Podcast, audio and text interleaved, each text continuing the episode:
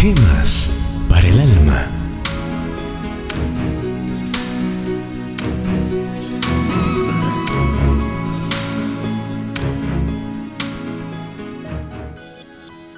Siempre con Dios. El justo que camina en su integridad, bienaventurados serán sus hijos después de él. Proverbios 27. Conocí un hacendado que supo mezclar sabiamente la atención debida a su ganado y plantaciones de café con la rígida disciplina a sus hijos. De su casa no salía nadie a no ser con algún adulto o ya rumbo al colegio. Nadie llegaba tarde al hogar y hasta sus lecturas estaban estrictamente controladas. ¿Cuál ha sido el resultado? Todos han sido buenos estudiantes y tienen trabajos muy bien remunerados. Muchachas dignas de confianza y hombres de bien. Mientras allá, en la edad madura, reposa un matrimonio tranquilo con la satisfacción de un gran deber cumplido. La vara y la corrección dan sabiduría, mas el muchacho consentido avergonzará a su madre. Proverbios 29:15. Para mí será inolvidable aquella maestra de sexto grado de enseñanza primaria. Dejaba muchas veces sus clases de letras y números para dedicarnos a amenas charlas profundamente humanas, morales y religiosas. Recuerdo su entonación vehemente al dirigirse a las muchachas y enfocarles grandes verdades sobre su futuro.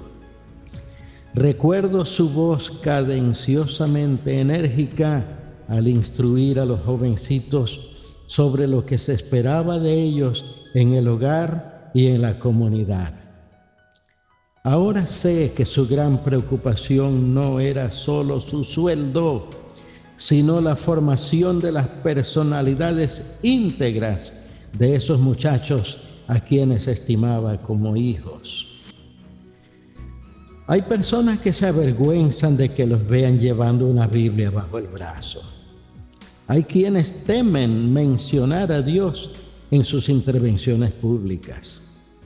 Ese alejamiento de Dios y de su palabra es una sutil trampa diabólica.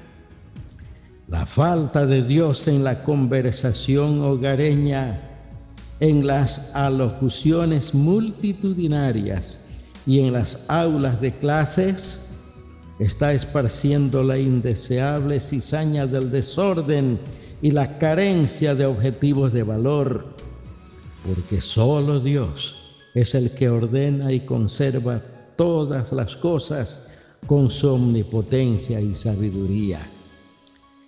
Debemos revivir los valores morales. No existimos solo para ocuparnos del dinero, la ropa, la casa y la comida Dejemos esa vida para las aves marinas.